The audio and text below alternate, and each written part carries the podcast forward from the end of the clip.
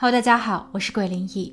在上一期视频中，我们讲了克里斯蒂安在卫生间内发生悲剧，警方已经给出了定论，但家属不予认同。他们自掏腰包成立了私家调查组，各种解释不清的细节让整一起案件更加玄乎。随着越来越多的证据被披露，女友惠特尼的嫌疑也变得越来越大。在克里斯蒂安父母的眼中，惠特尼本身就很有问题。儿子跟他在聚会上认识，两个人相处的时间不足一年。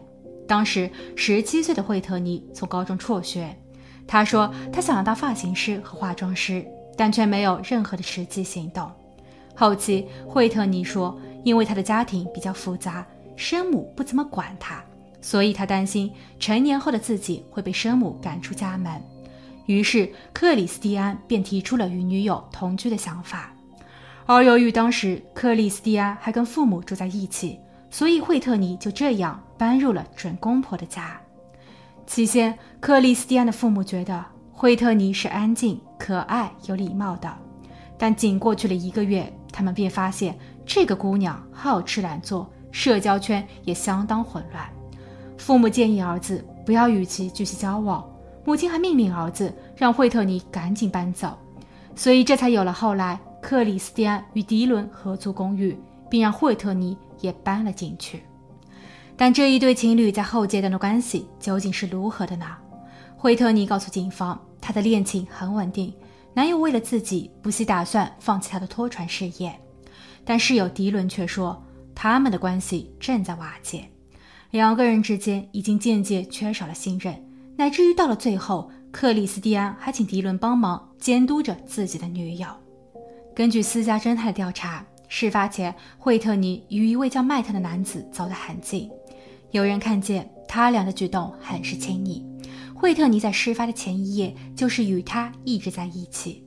克里斯蒂安或许已经感知到了什么，所以才匆匆忙忙地赶回家中，想要讨个说法。在事发当日的中午，克里斯蒂安与惠特尼争吵不休。惠特尼曾在十一点四十三分发送了短信给迈特。他告诉迈特，克里斯蒂安要将他赶出家门，他需要迈特把自己接走。在私家侦探约谈迈特后，迈特透露说，案发前一天，惠特尼坐在我的身上，我的表兄在试炼他的新武器，惠特尼非常害怕，所以没有玩。我用双手捂住了他的耳朵。我的表兄在事后告诉警方说，惠特尼在当天也练了练手，但表兄在当时已经喝醉了。我能够证明，惠特尼根本就没有喷过武器。在克里斯蒂安出事后，惠特尼从克里斯蒂安的手机给我打了电话，他告诉我说是他先发现了悲剧。当时迪伦并没有上楼，这个说法与惠特尼在警局中第一次的供述内容相一致。但一周后，惠特尼更改了说辞。为了求证，我又发送了短信问他。他承认第一个版本是真的，这一些聊天记录的内容我都有截图，我也已经发送给了李警官。麦特所说的内容耐人寻味。探员还了解到，事发前不久，惠特尼与克里斯蒂安有这么一段交流。惠特尼问：“如果你在海上出了什么事，谁来照顾我和孩子呢？”此时的惠特尼应当是在暗示自己已经怀孕。克里斯蒂安回答说。那我去询问一下保险的事项。虽然没有记录显示最终克里斯蒂安购买了保险，但惠特尼也并没有怀有身孕。而在克里斯蒂安发生不幸后，室友迪伦曾联络过克里斯蒂安的爷爷，并旁敲侧击地询问克里斯蒂安的保险理赔什么时候可以批复。这一个问题从迪伦的口中问出，可以说是相当的蹊跷。迪伦在事后表示。他当时是受到了惠特尼和其生母的委托，所以这个保险会不会就是作案动机呢？而迪伦在帮助惠特尼，他在本起案件中参与了多少？二零一七年案发的三年后，本尼警官将案件的所有疑点整理完毕，并指派了杰伊探员继续跟进。杰伊探员在看后，立马申请了逮捕令。他还起草了文件，准备以过失来起诉迪伦和惠特尼。虽然这一个罪名是轻了点，可现实是所有的人都没有找到直接证据。但这一份逮捕令从未送达和执行，而根据流程，起诉的文件也需要经过大陪审团的审议。二零一七年年底，大陪审团认为证据不足，拒绝起诉。二零一八年，新的检察官科尔曼上任，克里斯蒂安的家人再一次发起请求，希望科尔曼能够关注此案。科尔曼在调阅了卷宗后表示，他觉得这一起案件疑点重重。当年的案发时，警局甚至都没有给迪伦和惠特尼进行拍照，所以直接导致了关键细节的遗漏。另外，迪伦的供述中说楼梯上有血迹，这一点在后期的检测报告中并未体现。而迪伦所提供的时间表与实际的调查结果也不相吻合。但话虽如此，检察官科尔曼还是觉得克里斯蒂安是亲生的，因为在事发的前一夜，克里斯蒂安的手机曾发送了一条短信给到女友惠特尼。短信中写道：“如果我回公寓解决不了问题，那么我就干脆饮弹自尽。而我之所以会这么做，完全是因为你，惠特尼，你是最能让我感到快乐的人。”这一句话被理解为，克里斯蒂安很爱女友，他可能觉得自己会失去惠特尼，一时间没想通，所以走上了绝路。二零一九年，克里斯蒂安的家人将整一起案件分享给到了媒体、网红播客和当红的 YouTuber，信息共享后引起了热议。大家对于警方，尤其是李警官的失职表示不满，对室友迪伦和女友惠特尼的猜测也越来越多。还有一条未经证实的小道消息开始流传，说迪伦的父亲与某位检察官关系密切，所以案件被糊弄了过去，更凸显了腐败。有一位不愿意透露姓名的大陪审团代表人员指出，在2017年，他们针对是否要起诉惠特尼和迪伦做决议时，并没有看见关于本尼警官和杰伊探员的报告，所以这在很大的程度上影响了其后的判断。杰伊探员的申请书上有这么一句话：“我的想法是，这可能是轻生、谋害或是意外，但三者之一的都必须用事实来证明。在此之前，我建议把悲剧归类为谋害。”对此，现任的检察官科尔曼说：“此事件并不是发生在他的任职时，他不清楚。如果有更新的证据能够表明案件一定不是轻生。”那么他会考虑重新组织听证会，但新的证据谈何容易？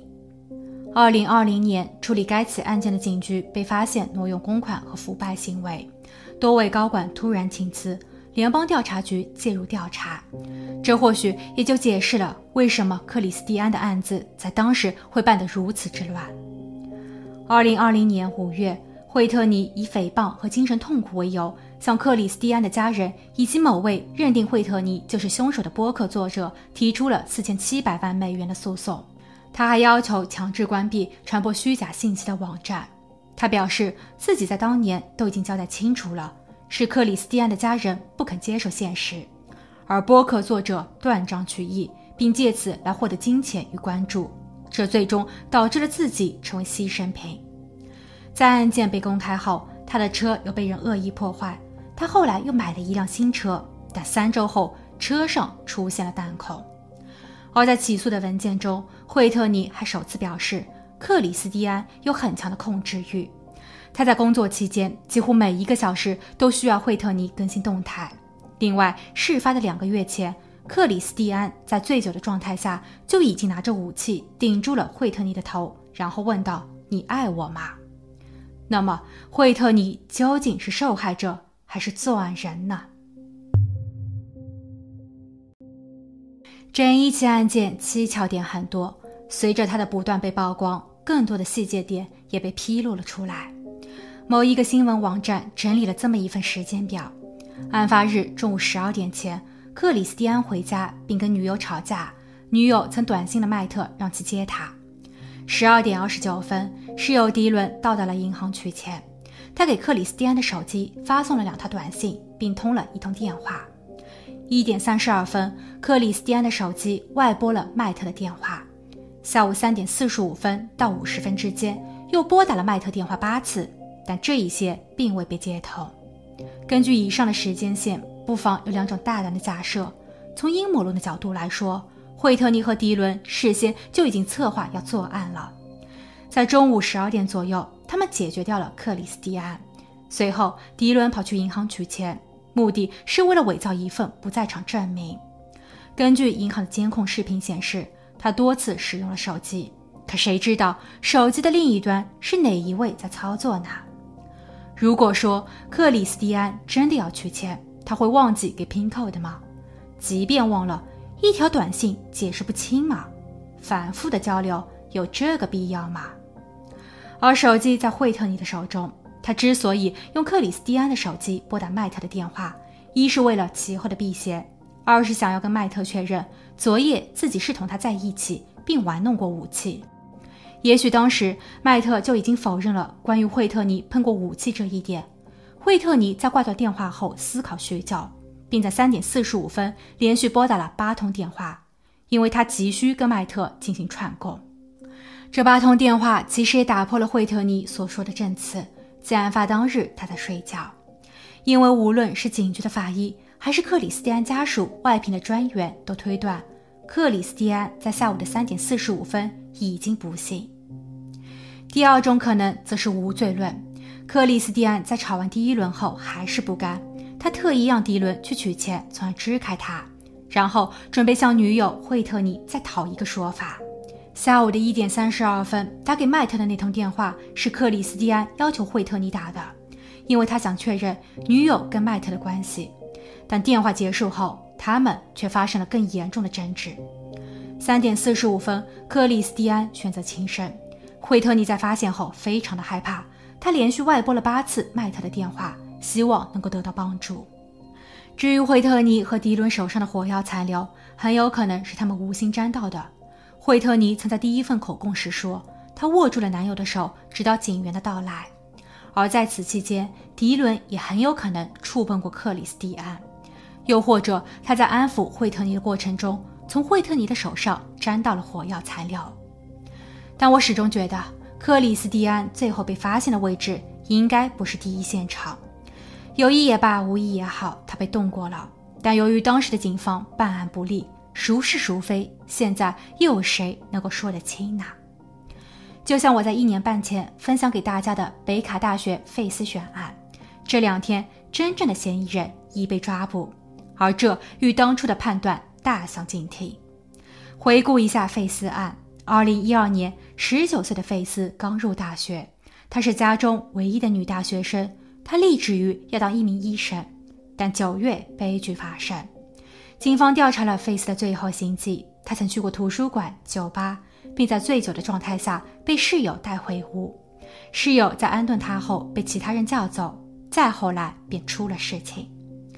案发当时并没有人证，证据显示费斯在生前受到过侵犯。作案人留下了体液，加上一段神秘的电话录音，以及现场一个纸袋上歪歪扭扭的几个单词。费斯的室友以及室友的两位男友被推上了风口浪尖。即便这两位男友的 DNA 与犯罪现场所发现的不匹配，但鉴于费斯与他们有过过节，所以很多人都一直认为悲剧与这几个人脱不了干系。今年二零二一年九月十六日，费斯案发的九年后，警方抓捕了二十八岁的嫌犯米格尔，但他并不是最初被警方列为的嫌疑人。他只是因为酒驾，在八月份被拦下，并提取了 DNA，可这个 DNA 却与费斯案发现场所提取到的相匹配。关于此案件，目前正在听证环节，警方拒绝了他的保释，并透露作案的动机很可能是随机报复。因为米格尔在案发当年刚刚入境美国，他没有太多的朋友，语言也不通。失落的他阴错阳差的在那一天晚上碰到了费斯。但更多的细节需要一一确认。若此案件有更多的消息披露，我会在频道中更新。回到克里斯蒂安的案子，希望终有一天他能够有一个真相。好了，今天的案件就分享到这，我们下期见。